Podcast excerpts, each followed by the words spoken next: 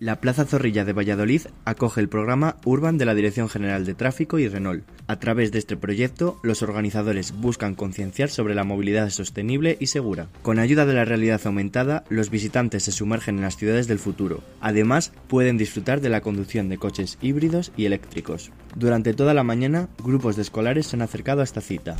Los docentes nos recalcan la importancia de educar en seguridad vial desde pequeños. Hasta este domingo, cualquier interesado puede acercarse a la Plaza Zorrilla. Esto es lo que nos explican desde la organización. Vamos a recorrer 15 ciudades eh, de toda España, promoviendo toda la conducción sostenible y segura a través de, bueno, de todas las normas nuevas que ha sacado la DGT, de las zonas 30 y concienciar un poco a la gente de, ese cambio para llegar a esas ciudades del futuro que son las que buscamos. Tanto para gente de institutos como gente mayor, que viene también muchísima gente súper interesados.